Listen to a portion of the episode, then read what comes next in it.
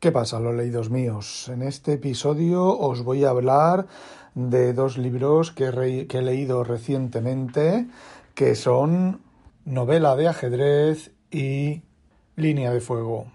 Bueno, vamos a empezar con novela de ajedrez de Stefan Zweig, Zweig, Zweig, Zweig, Zweig, como, como quiera que se pronuncie. Y bueno, el libro mm, yo no me ha gustado, ¿vale? Eso no quiere decir que sea un mal libro, es un libro bastante bueno, lo que pasa que a mí pues no me ha terminado de gustar. Sí que me ha resultado interesante, por ejemplo, la primera partida de ajedrez que se describe, que bueno, pues se hace interesante, se hace, a ver, ¿Cómo puede tener tensión una partida de ajedrez? Bueno, pues este hombre es capaz de eh, darle tensión a una partida de ajedrez. Luego se produce otra partida de ajedrez en la cual, bueno, pues se supone que debe de haber más tensión. A mí no me la ha producido, de hecho a mí pues hasta me ha aburrido. Eh, me ha aburrido el libro entero. Es cierto que está muy bien escrito, es cierto que por lo menos la traducción, el resultado de la traducción, a mí me parece enormemente correcto pero mm, no me ha gustado, ¿vale?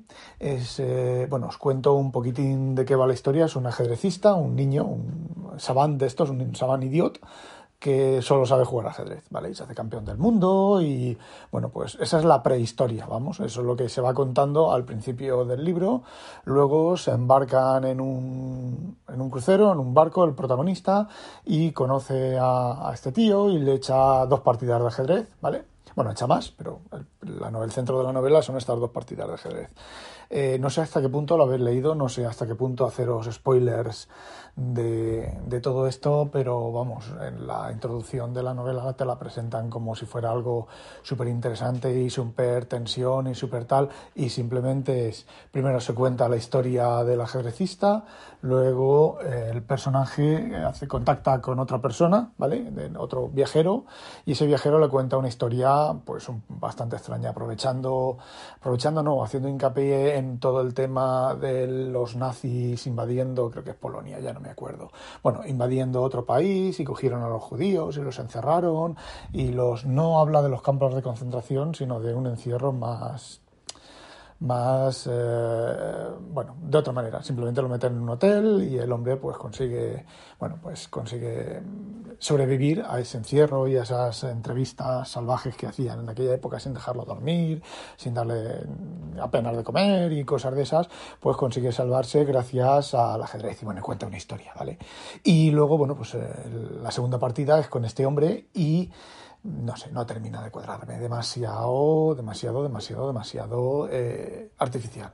Bueno, y si notáis que estoy hablando bajito, es que tengo el gato durmiendo encima de la impresora y mi mujer está en la otra habitación eh, trabajando. Yo hoy viernes no trabajo. Bueno, y ahora os voy a hablar de Línea de Fuego de Arturo Pérez Reverte. Y esto yo aquí, si tuviera un programa de esos chulos de edición o en postproducción, podría poner una canción de Aleluya, Aleluya, porque este es, de nuevo, el Pérez Reverte que a mí me gusta, aunque el libro no me ha gustado. Eh, vamos a empezar.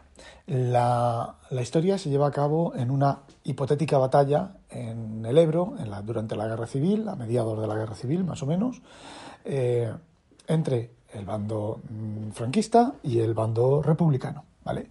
Simplemente, pues, los rojos, entre comillas, bueno, rojos y nacionales, ¿vale? para entendernos. Los rojos cruzan el, Ebro por un lado y atacan un, tres, eh, atacan un pueblo y dos, dos cotas, ¿vale? Dos alturas. Y bueno, pues la novela transcurre en ese ataque, durante ese ataque. Eh, a ver, voy a hacer un spoiler, ¿vale? Es un spoiler muy sencillo. Los rojos llegan, combaten, pierden y se van, ¿vale?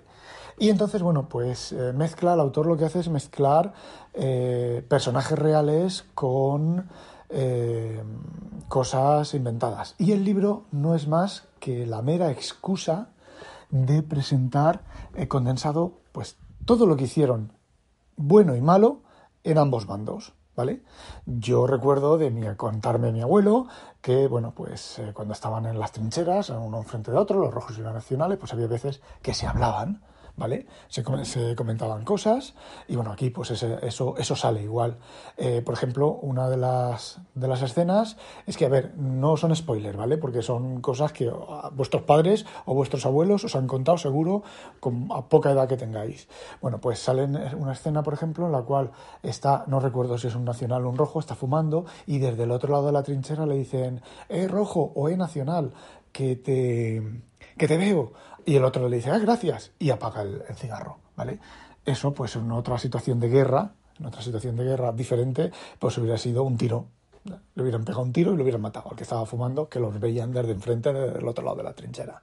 Cosas tan, tan buenas como, por ejemplo, otro ataque, los nacionales atacan un punto rojo y, eh, bueno, pues eh, es un desastre, ¿vale? Falla todo por completo porque se supone que deberían de tener cierto apoyo y no tienen ningún tipo de apoyo, pero atacan, tienen las órdenes de atacar la compañía y ataca.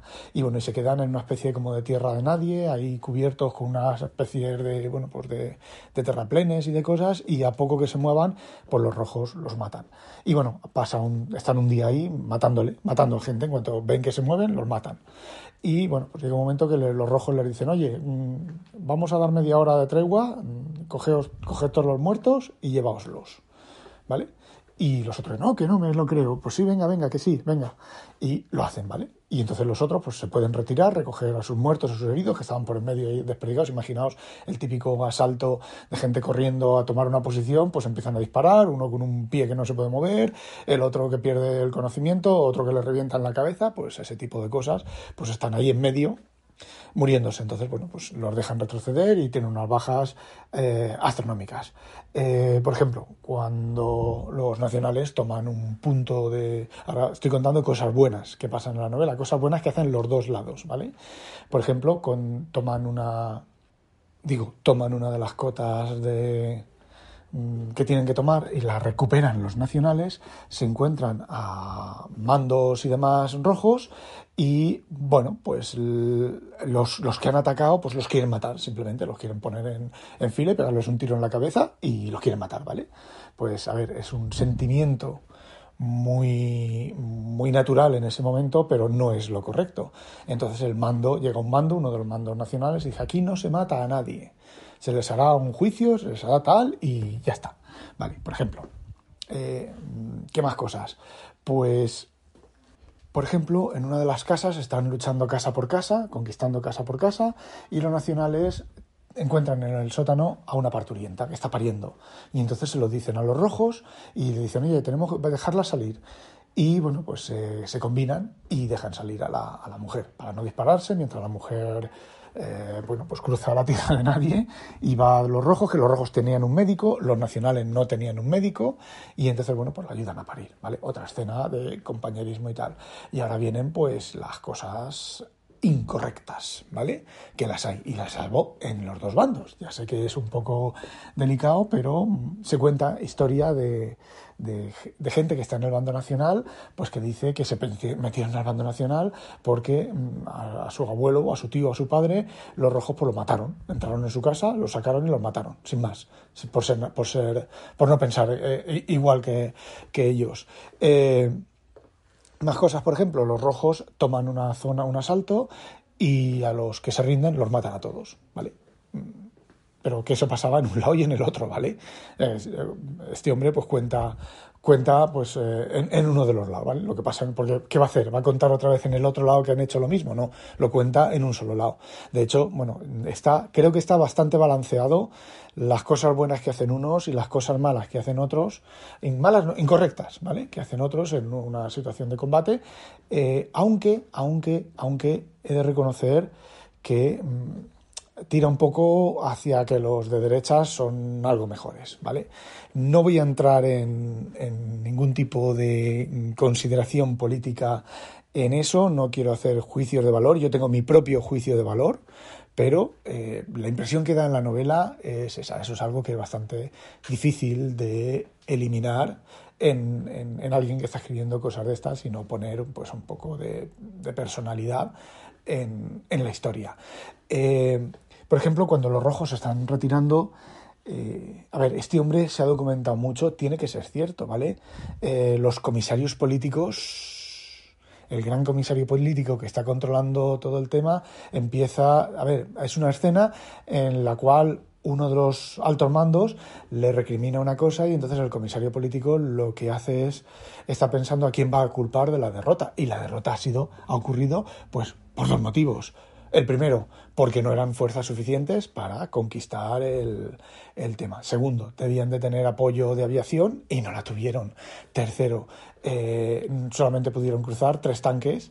Se supone que había un batallón de tanques o algo así, solamente pudieron cruzar el Ebro tres tanques porque la aviación eh, eh, iba a decir alemana, la aviación nacional, pues les hundía las pasarelas para pasar los tanques.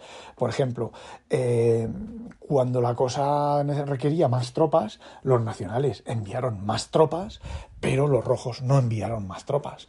Entonces, bueno, podría haber sido un punto muy caliente y haber metido más tropas y haber metido más gente y hubieran seguido allí luchando, pues conquistando el punto uno y conquistando el punto otro. Alternativamente, vamos, dependiendo de la cantidad de tropas que pongan. Y bueno, la novela termina con los, los, rojos retirándose del lugar y ya está. Otra de las cosas incorrectas, pues bueno, las...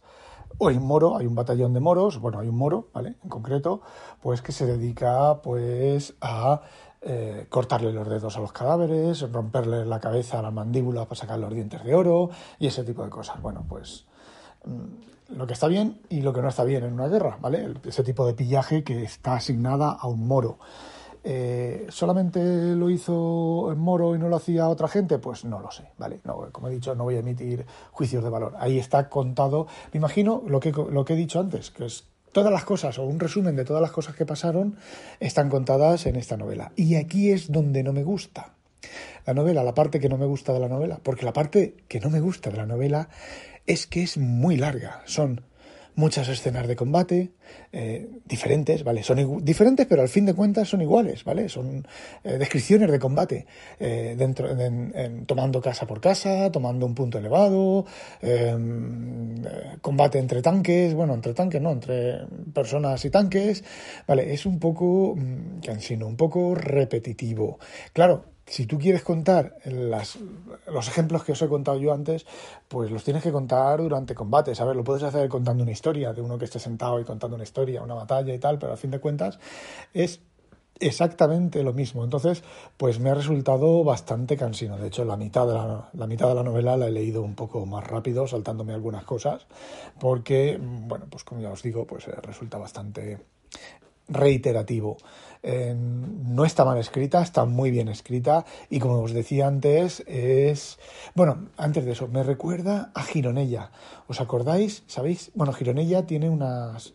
Son cuatro, cinco, seis novelas larguísimas, son unos, unas cosas de 800, 1000 páginas. Es horroroso, son horrorosos aquellos libros. Yo leí mm, dos o tres que cuentan eh, la vida de varias personas en eh, la vida normal en la preguerra, posguerra, la época posfranquismo, creo que era la época del posfranquismo en Cataluña, ¿vale? Y no es no hay política, o sea, no es eh, políticamente activa la historia, por lo menos yo cuando la leí de crío eh, no lo era, pero es la historia de la vida de las personas. Entonces, son historias de personas, de cosas que ocurrieron y cómo ocurrieron.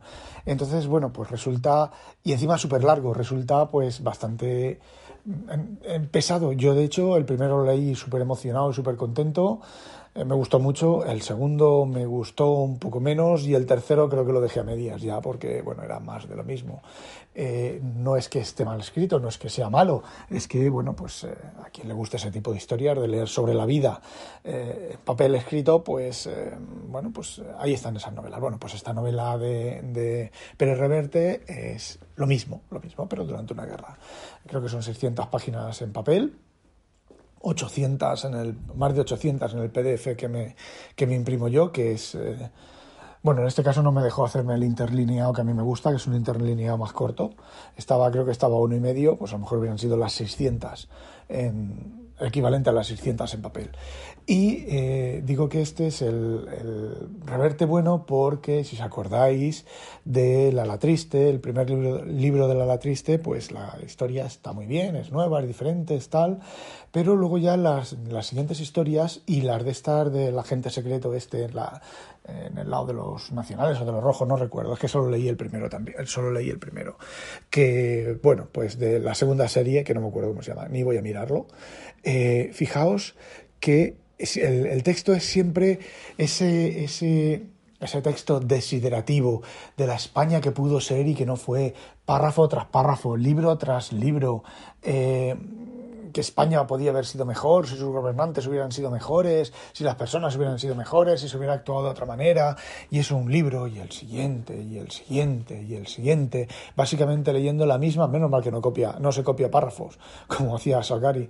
Eh, la misma historia, la misma España que pudo haber sido y que no fue, repetida párrafo tras párrafo, historia tras historia, resulta horrorosamente cansino y realmente yo pensaba, digo, este hombre ya, bueno, pues ya está mayor, muy mayor, creo que tiene 70 años y bueno, pues su escritura, pues lo que a ver, que no es nada malo, ¿vale? Cada persona pues tiene su, su periodo creativo fuerte y su, y su decadencia y bueno, pues... Eh, pensaba yo que este hombre pues ya había terminado de, escribir, pero no, este libro es un libro muy, muy bueno, eh, que no me haya gustado a mí, no significa que sea malo. Y tenemos que separar eh, lo que a uno le gusta y la literatura buena y la literatura mala. Y me imagino que este libro, pues no he leído críticas por ahí, pero no habrá dejado tranquilos ni a los de derechas ni a los de izquierdas.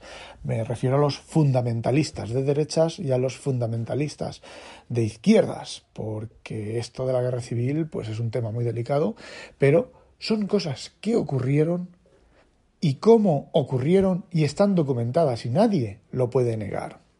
Nadie puede negar ese tipo de venganzas y ese tipo en ambos lados y ese tipo de, de situaciones que ocurrían y nadie puede negarlas ni decir que no existieron. Entonces, bueno, como digo, es un tema muy delicado y este podcast pues no tiene no está interesado en la política, ni yo estoy interesado en la política, ni en darle la razón a unos y otros. Yo tengo mi opinión y me la guardo. Bueno, chicos, eso era lo que quería contaros sobre estas dos novelas. No olvidéis, sospechosos, habitualizaros. Adiós.